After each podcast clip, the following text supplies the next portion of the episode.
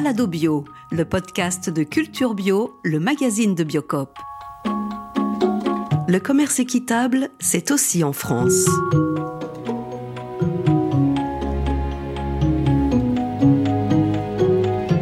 Le commerce équitable, ce n'est pas seulement pour le reste du monde.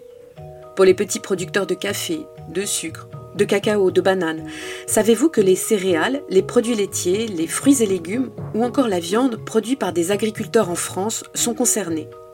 Du moins chez Biocop. Bien qu'il pèse moins de 1% de l'alimentaire en France, Biocop représente 20% du marché du commerce équitable. Pour repérer les produits français, il existe un label baptisé Bioéquitable en France.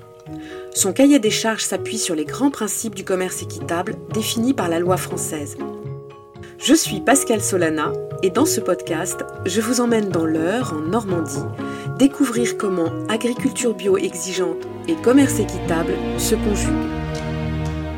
C'est Stéphane Desmond et sa compagne Claire Decomte qui nous accueillent. Il vend ses légumes dans les magasins Biocop de l'Eure et dans un corner Biocop, c'est-à-dire un mini-magasin dans une ferme.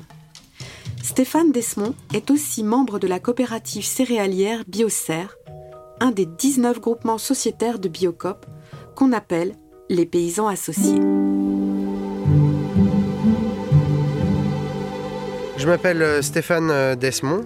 Je suis installé euh, en tant qu'agriculteur céréalier et légumier depuis 2010 au Plessis-Grand, donc dans l'heure. Je travaille avec, en équipe avec ma femme, Claire Decomte, ainsi que mon frère en tant que responsable chef d'équipe de, la production de légumes et toute une équipe. J'ai la chance de faire mon apprentissage dans le bio et en plus de reprendre une ferme bio et en plus de, euh, comment dirais-je, de, reprendre derrière euh, le fondateur d'une coopérative. Vous dites que pour un paysan, sa coopérative est le prolongement de sa ferme et que Biocer est un outil de commercialisation et de solidarité.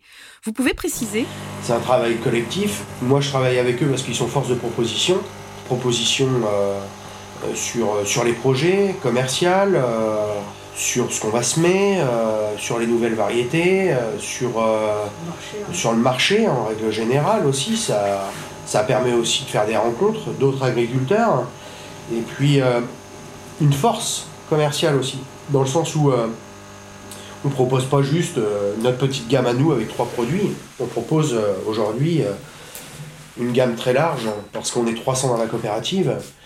Et du coup aussi une force au niveau marché euh, indéniable.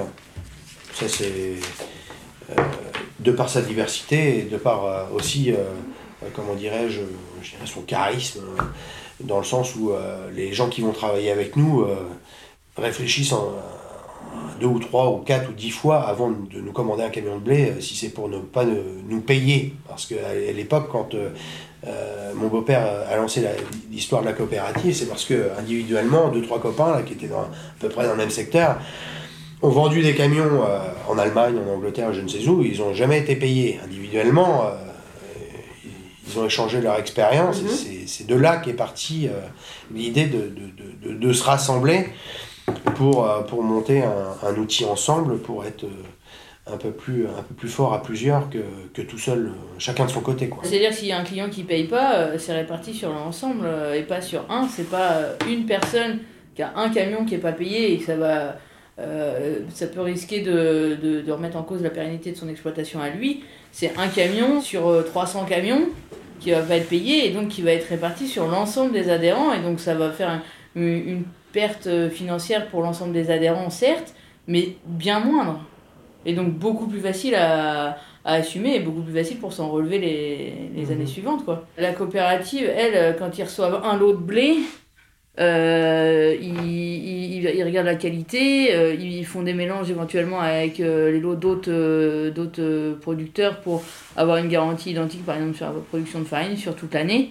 Alors qu'un adhérent tout seul, bah, il a un lot de blé et euh, si son blé n'est pas de très très bonne qualité, bah, il n'est pas de très bonne qualité. Et s'il est trop bonne qualité, parce que ça arrive aussi euh, sur des blés de force, euh, bah, il est de trop bonne qualité mais il peut rien y faire. quoi. Donc il va être payé moins cher que euh, si ça avait été mélangé avec, euh, avec un autre lot de blé pour, de façon à avoir un mélange homogène sur l'année. Quoi. Et d'être aussi toujours présent sur le marché, parce que quand on est tout seul, une année où on n'a rien, qu'on a l'habitude de vendre 60 tonnes de blé, et puis que cette année-là c'est une catastrophe et qu'on n'en a que 30, vous occupez pas le terrain. Vous occupez pas le terrain commercial. Donc au bout d'un moment, là la coopérative est toujours, a toujours moyen de, de boucher les trous. Merci Claire et Stéphane. Direction la coopérative Biosphère à quelques kilomètres.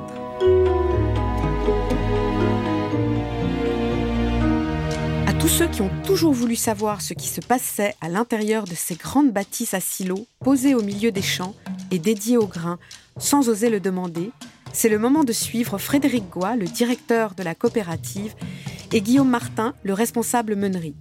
Une fois contrôlés, les grains sont aspirés, triés décortiqué dans un brillant orchestre de tuyauterie.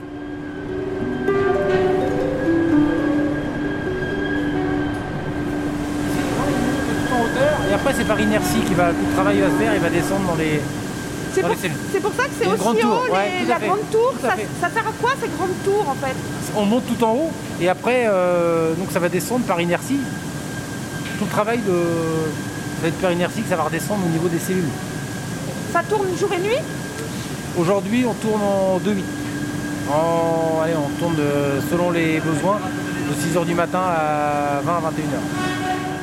Votre activité est 100% bio, comme celle de tous les collectifs sociétaires de Biocop. Et vous encouragez vos adhérents à ce que leur ferme soit 100% bio. Et si ce n'est pas le cas, la conversion totale de la ferme doit s'effectuer sur 5 ans au maximum. C'est important ce 100% bio? Ouais, ça fait partie de l'ADN euh, global de la coopérative. On est une coopérative 100% bio. Euh, on met en avant un système. Euh, voilà, les fondateurs ont cru dès le départ sur un modèle agricole qui était un peu différent, a priori, qui a l'air de, fonctionner. Donc voilà, c'est le fait de. on vient pas, on vient pas chez Biocer pour faire un one shot euh, sur un prix, un machin. On rentre dans une démarche, dans une démarche. Si on, si on y va, c'est que on croit dans le modèle bio. Si on y va, c'est qu'on est prêt on se dit que oui, ça a du sens de parler de commerce équitable, c'est qu'on veut aller euh, plus loin. On veut, voilà, on veut pas faire de l'agriculture bio euh, one shot pour euh, s'engager dans une démarche qui s'appelle Bio équitable en France. Ça, c'est une démarche bah, qui réunit un certain nombre d'acteurs, qui a dû être initiée. Je crois que c'est la fusion. ça, c'est c'est un rapprochement des, des démarches Biocop et Eticap. Oui. voilà, l'idée c'est de se démarquer, d'avoir une des de promouvoir une, une agriculture biologique euh, d'excellence, hein, sans, paraître euh, vaniteux, essayer de, se démarquer sur un certain nombre de critères. Donc, par exemple, là, nos, tous les adhérents de nos groupements euh, qui s'engagent dans cette démarche, quand un groupement s'engage dans cette, démarche, nos adhérents doivent respecter un certain nombre de critères agroécologiques. Donc voilà, il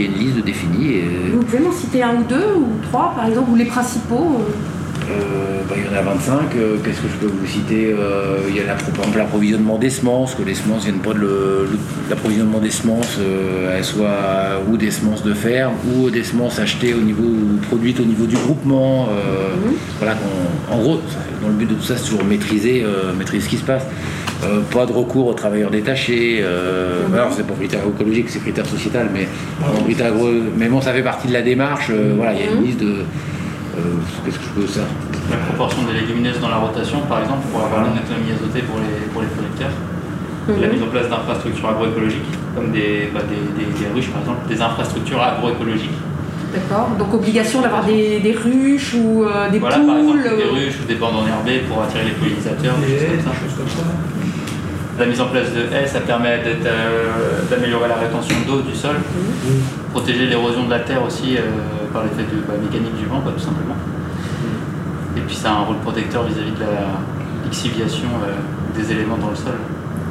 Un petit peu biodiversité. Comment vous vérifiez ces critères Et ça attire beaucoup de. Beaucoup de bah, il y a un suivi technique par les conseillers de la donc là, ouais, donc ça c'est, donc nous on a fait valider, euh, voilà, il y a des, enfin cette démarche elle a été validée en assemblée générale, donc euh, validée par l'ensemble des adhérents parce que c'est, c'est aussi quelque chose qui va être contrôlé sur chaque ferme au niveau de chaque adhérent. Donc les adhérents ont validé ce, choix euh, de cette démarche euh, en Assemblée générale. Euh, il y a un audit qui est réalisé par un organisme extérieur qui a lieu annuellement. voilà, c'est le 24 et 25 janvier chez Biocer, nous sommes audités afin de garder cette labellisation bioéquitable en France. Et dans ce cadre-là, il y a trois producteurs. L'auditrice seront sur trois fermes. Pendant une journée et demie, elle vient au niveau du groupement, voir bah, justement, vérifier qu'on respecte bien un certain nombre de choses, d'obligations au niveau du groupement. Et pendant une matinée, voir les trois producteurs. Si les producteurs et leurs organisations s'engagent sur des pratiques sociales et environnementales précises, les acteurs qui commercent avec ces groupements, tels Biocop, s'engagent à leur tour sur des prix justes qui couvrent les coûts de production et d'exploitation, sur une durée, sur des conditions de paiement et divers soutiens ils s'engagent également à informer et sensibiliser les consommateurs sur les enjeux du commerce équitable.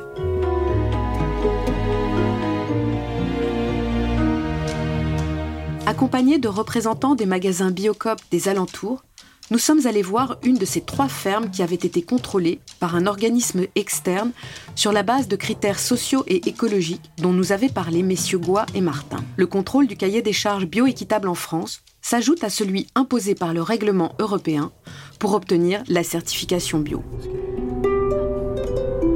On arrive à la ferme de Pierrelet au nord-ouest d'Evreux, chez Ludovic et Céline Hervieux, en polyculture élevage. Leur circuit de vente ressemble à celui de Stéphane et Claire.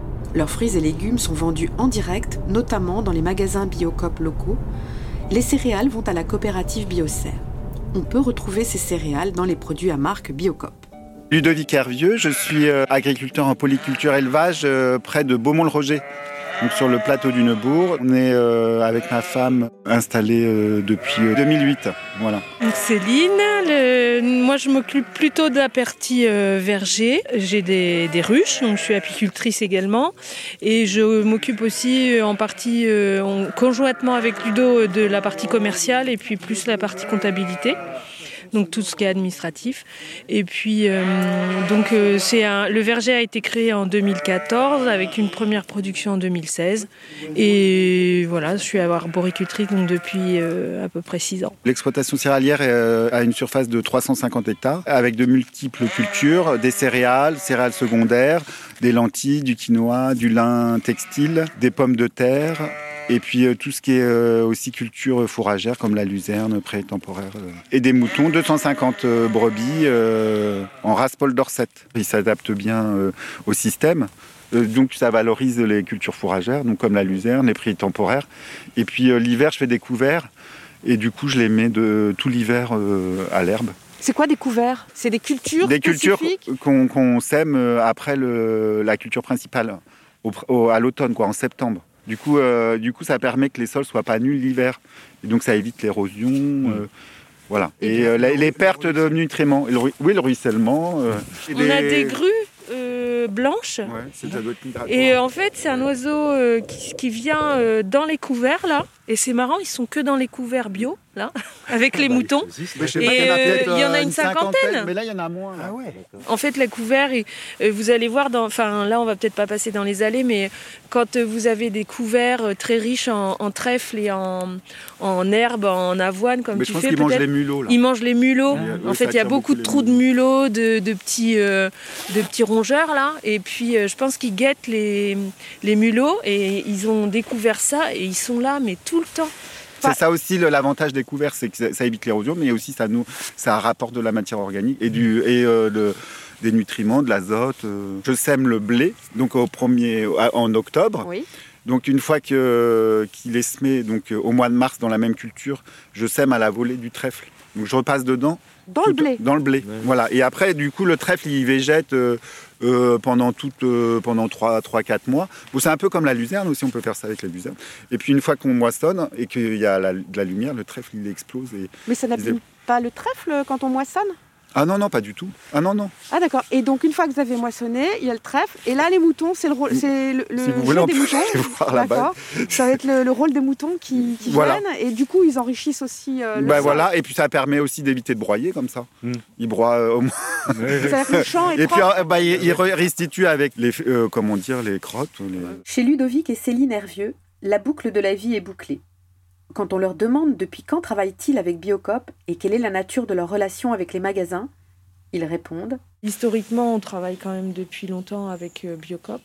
Et euh, moi, j'aime beaucoup les relations qu'on a ensemble parce que il y a si vous voulez, il n'y a pas l'angoisse de se dire, ah bah cette année, parce que ça nous est arrivé avec le gel, de ne pas avoir de production et de se dire ah on va tout recommencer à zéro, mmh. bah on va peut-être pas nous suivre, etc. Une année on n'avait pas de pommes, ça a gelé complètement. Et euh, bah, il y a une fidélité que, qui est mmh. très très appréciable pour nous. Quoi. Il y a vraiment un partenariat. Mais ça s'est passé comment quand il n'y avait pas de pommes du coup? Ils prenaient pas mais bah, On ne pouvait pas en proposer, mais par contre l'année suivante, quand on a dit bah voilà, nous cette année on a des pommes, on nous a pas laissé tomber, vous voyez, c'est euh, ah c'est vachement important parce que nous c'est une certaine sécurité. Mmh. Peut-être pour vous aussi parce que le producteur il revient l'année suivante, mais mais pour nous, c'est une vraie sécurité parce que un, verger, bon, maintenant, avec les aléas climatiques qu'on connaît, euh, c'est quand même très dur à gérer pour un producteur, une linéarité de production, surtout en pommes. À entendre Céline, on comprend l'importance des relations humaines qui se tissent entre un magasin et un producteur local.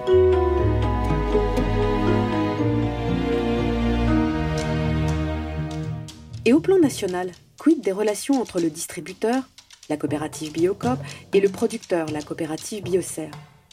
C'est Monsieur Goua qui nous répond. Un client est forcément un partenaire, mais euh, je pense que Biocop est un partenaire, euh, une fois partenaire historique.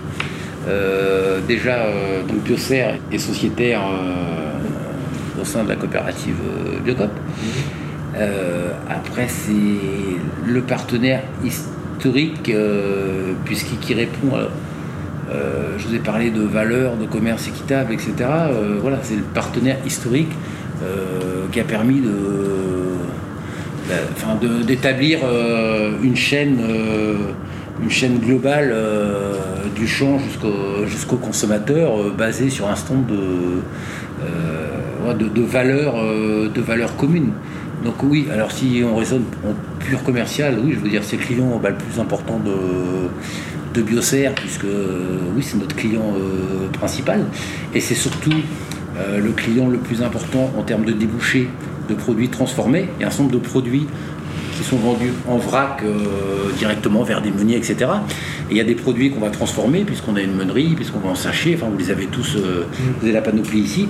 Et cela, en, pas que, pas que Biocop, fort heureusement, mais voilà, en, en grosse partie, notamment sur la farine, euh, les différentes farines de blé, euh, d'épeautre, euh, d'engrain, sarrasin, etc. Oui, Biocop a permis de, à Biocer de, se développer et de transformer, de transformer plus. Donc c'est oui le client principal, aspect commercial. Après, ce développement, oui, je pense qu'on est dans une relation. Jeune industrie, alors je le dis avec toute. J'ai pas de problème pour en parler. Oui, jeune industrie, on est dans une relation commercial, moi que j'appelle privilégié par rapport à ce que j'ai connu avec euh, mes cheveux blancs, parce qu'on peut parler quand même de. On, est sur un. Quand je dis client, euh, partenaire, bah, je crois qu'on entre, entre les deux, c'est un peu les deux. Euh, on a quand même une relation privilégiée qui permet d'aborder l'ensemble des sujets. évidemment, il faut que chacun. Là aussi, parce qu'on est dans une. Les deux, on est dans une chaîne où globalement chacun.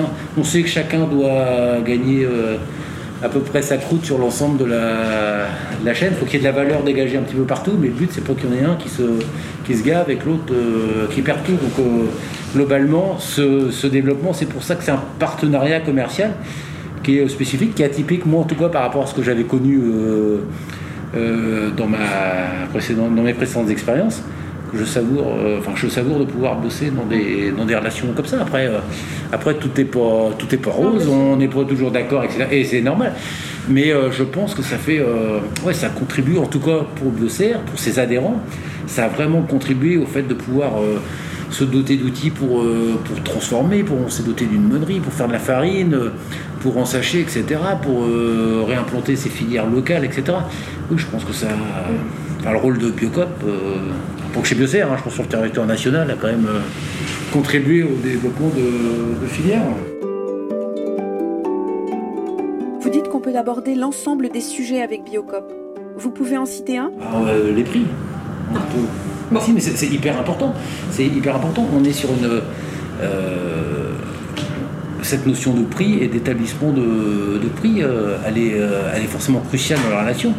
Et c'est un sujet un peu plus libéré où chacun peut présenter euh, sa chaîne de valeur, alors avec un peu de, avec de, avec de la transparence qui est nécessaire et de la confiance pour essayer de bâtir et définir. Bien sûr qu'à la fin, il y a un consommateur euh, qui ne peut pas acheter à n'importe quel prix, mais euh, c'est bien un travail commun euh, pour, mettre, pour poser tout sur la table et essayer de comprendre quel, voilà, chacun a, ses problématiques et je pense que personne n'essaye de trop tirer la couverture à soi.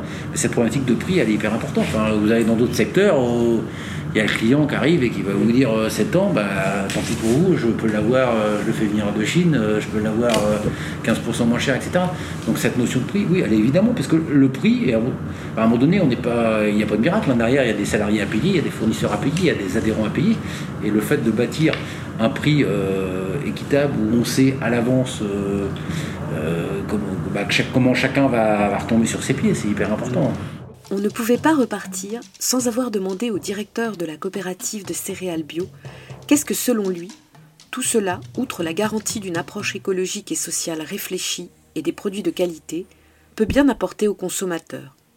Et voici sa réponse. Même si le coût est un peu plus cher, on sait que globalement, sur l'ensemble de. Voilà, on, y retrouve sur l'ensemble de la chaîne, chacun, chacun va s'y retrouver. Ça, je pense que c'est hyper important, c'est sa contribution globalement à faire bouger un peu le monde euh, conformément à nos valeurs, à faire bouger un peu le monde dans lequel on évolue.